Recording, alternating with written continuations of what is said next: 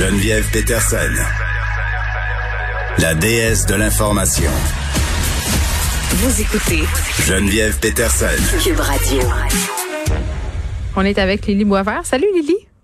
Salut Geneviève.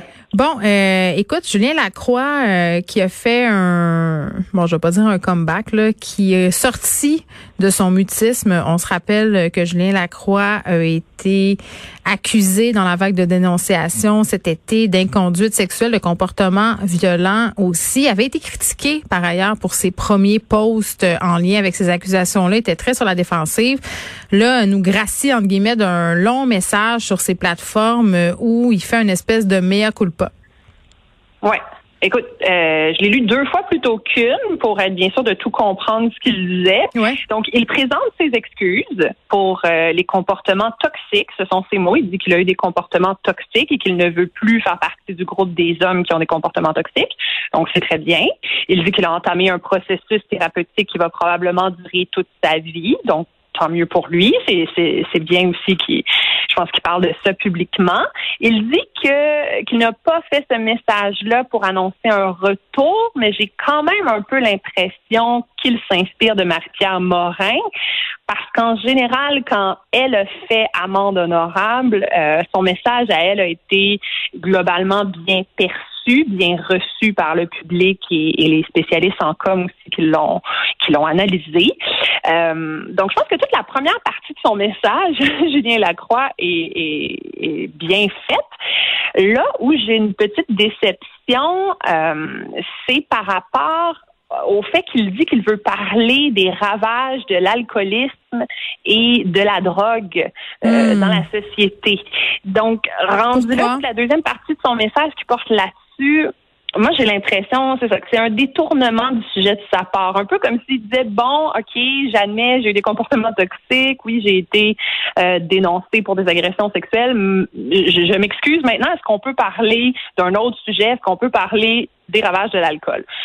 Et c'est problématique parce que c'est pas si étonnant comme argument. C'est quand même quelque chose qui revient souvent euh, aux États-Unis. On l'a beaucoup entendu cet argument-là par rapport aux agressions qui étaient commises par des frat boys euh, qui agressaient des Mais filles. Mais il prend, il prend la peine quand même, euh, Julien Lacroix, de dire que l'intoxication volontaire n'excuse aucun geste.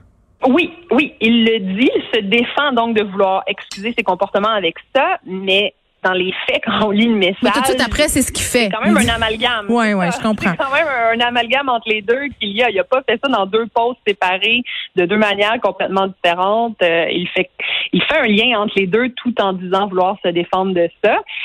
Euh, puis c'est ça, l'argument des facultés affaiblies, c'est un raccourci qui est quand même commode. Oui, puis on utilise ça euh, depuis longtemps. Donc, ce que je comprends, c'est que globalement, euh, bon, pour le début du message, c'est une note quand même euh, ben, pas parfaite, mais c'est un, ben, un, bon ben, message, mais, mais on aurait pu passer de, on aurait pu passer de, de l'amalgame avec l'alcool, mais en même temps, et on le sent dans son message là, j'imagine qu'il a été revu par des experts en communication, mais moi je le sentais nerveux, euh, puis je me demande aussi dans mm-hmm. quelle mesure euh, c'est pas un comeback là. Moi j'ai de la misère à croire que tu fais ce type de message là de façon complètement euh, désintéressée.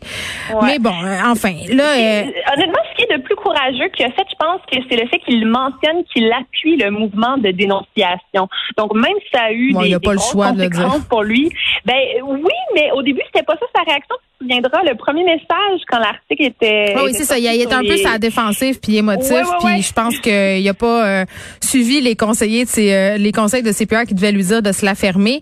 Mais bon, là, il fait amende honorable. On va voir jusqu'où ça euh, va le mener. On se parle, puis c'est un complet changement de sujet. On fera pas d'amalgame. La pandémie un, qui a un effet sur la santé mentale des Québécois, puis un effet quand même assez tangible. On a une hausse des prescriptions d'antidépresseurs, deux fois plus qu'en 2020 quand même, euh, que pendant même les 15 dernières années au Québec, tu vraiment on prend de la pilule euh, au pouce carré, puis tu sais les personnes qui sont le plus touchées, ce sont les personnes quand même. Moi j'aurais eu tendance à penser que c'était les jeunes, mais c'est pas nécessairement le cas. mais en général, c'est les jeunes. En général, quand on regarde. Qui prennent les euh, antidépresseurs? Ben, il y en a euh, dans les hausses. Quand on regarde les hausses, c'est vrai que les jeunes, les jeunes filles, tout spécialement les adolescentes, en prennent vraiment beaucoup ces dernières années. Ouais. Hmm, en 2020, ils sont pas nécessairement les groupes qui, qui ont qui ont le plus pris d'antidépresseurs. OK, excuse-moi, excuse-moi. Euh, euh, donc euh, merci euh, de clarifier tout ça. Prendre des médicaments, c'est pas forcément une mauvaise chose. puis mais moi j'ai toujours je sais pas pisser.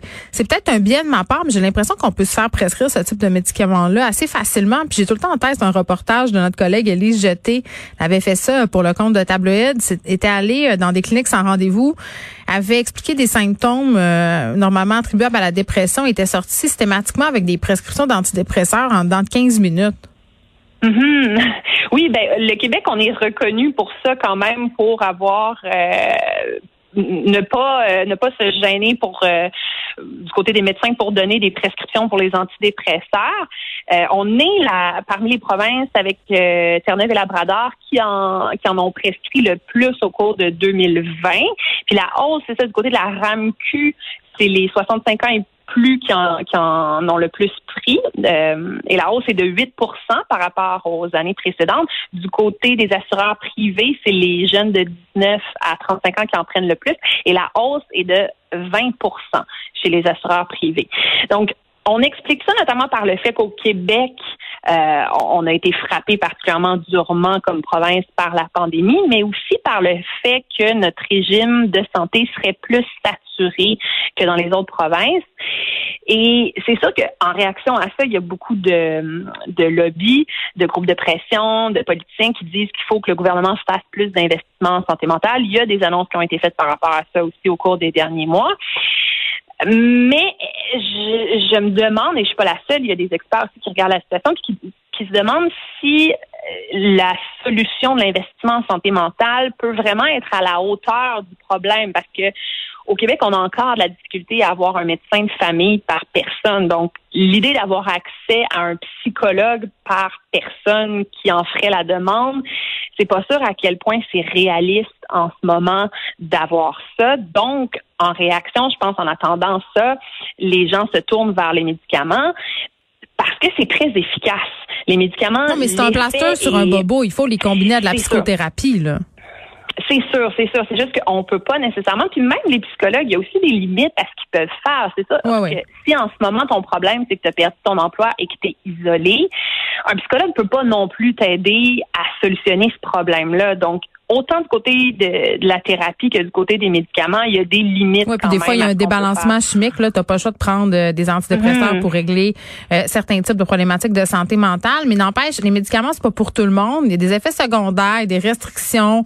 Euh, toute la question du sevrage. moi, je me rappelle d'une époque où je prenais des activants parce que j'étais anxieuse. Puis à un moment donné, pour dormir, j'en avais absolument besoin. Sinon, j'étais vraiment incapable de m'endormir. Ça a été vraiment long avant que je sois capable de m'en passer pour dormir. Puis je trouvais qu'on m'avait prescrit euh, prescrit, ça un peu sans trop me parler de, de ce pendant-là. Puis c'est une vieille molécule. Mm. on en prescrit moins maintenant, mais quand même, il y a quand même beaucoup de gens qui en prennent. Euh, si on n'a pas accès à la thérapie puis qu'on n'est pas à l'aise de se tourner vers la médicamentation, euh, médication, pardon, vers les antidépresseurs, les anxiolytiques, qu'est-ce qu'on peut faire? Ben, écoute, j'ai fait des recherches parce que je voulais justement proposer des solutions pour les gens qui ne sont pas nécessairement rendus à se tourner vers les antidépresseurs, mais qui trouvent ça tough quand même aussi la vie en ce moment. Puis qui Avec raison. Améliorer, oui, puis qui voudraient améliorer leur résilience. Donc, je suis vraiment allée chercher euh, des, des études, des conseils de, de psychologues et de psychiatres qui ont des trucs pratico-pratiques qu'on peut faire à la maison, pas juste de dire penser positif, ça va bien aller. Euh, je voulais vraiment des, des, des trucs qu'on peut appliquer concrètement. Donc, une des choses que j'ai trouvé super intéressante, c'est euh, qu'on nous recommande la lecture. Pourquoi? Parce que c'est une pause mentale. En fait, c'est Mais la lecture dans un livre ou la lecture, n'importe quelle sorte de lecture? La lecture dans un livre et euh, qui nous qui nous prend vraiment beaucoup d'attention. Pas, euh, pas quelque chose de trop léger idéalement. Quelque chose qui va nous déconcentrer de nos problèmes. Parce que c'est ça que la lecture nous permet de faire, c'est vraiment de se laisser absorber complètement dans une histoire ou dans un sujet. Donc, ça devient une espèce de pause cigarette pour le cerveau quand on fait de la lecture. Puis ça, c'est un, un des un des, des outils qui est très utile, mais ça peut être autre chose aussi. Ça peut être un passe-temps, une nouvelle compétence. Il y a des gens qui essaient d'apprendre des nouvelles langues, qui essaient d'apprendre à coder. Et je sais qu'au début de la pandémie, il y avait des influenceurs qui faisaient ça, qui, qui montraient qu'ils avaient appris à faire du pain, ce genre de choses-là. Puis il y avait des gens qui réagissaient en disant que c'était un nouvel appel à être performant, même si on est en pandémie, comme s'il fallait toujours tendre vers la Ouais, il y a ça, mais euh, à un moment donné, il faut pas toujours voir ça comme une compétition. Là, il y avait une espèce d'appel au slow living aussi, là, prendre le temps. Mm-hmm. Euh, là, c'est l'hiver en plus, on a plus euh, envie de faire ça. Il y a la méditation aussi qui peut aider. Moi, j'ai l'application Calm sur mon téléphone. j'ai la version payante. Puis au début, je riais des gens qui faisaient de la méditation avec leur téléphone. Maintenant, je ris moins. Je peux te le dire, ça marche vraiment. je les jugeais, OK? Ouais, ouais, moi j'étais très sceptique par rapport à la méditation, puis j'ai essayé ça aussi récemment, puis j'ai trouvé ça vraiment le fun. Ah, Lily, on est désespérés, on va C'est là qu'on est rendu. mais pour vrai, parce que moi j'avais l'impression que c'était juste une question de relaxer sur le moment, mais en faisant des recherches, j'ai réalisé que non, c'est ça, il y, a, il y, a, des études qui démontrent que c'est à long terme que ça peut t'aider à mm. diminuer ton stress, à résister euh, à l'angoisse. Donc, euh, c'est effectivement une, un très bon truc. Un truc aussi, c'est très, très drôle, c'est avoir un porte-bonheur. Et aujourd'hui, à la radio, j'ai apporté une petite statuette de tortue.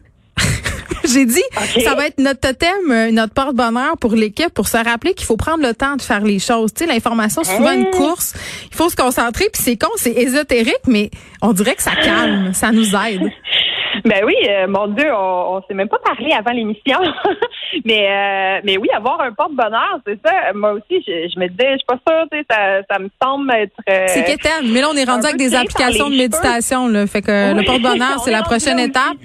Mais, mais ce que disent les psychologues, c'est que ça peut aider à briser les pensées catastrophistes.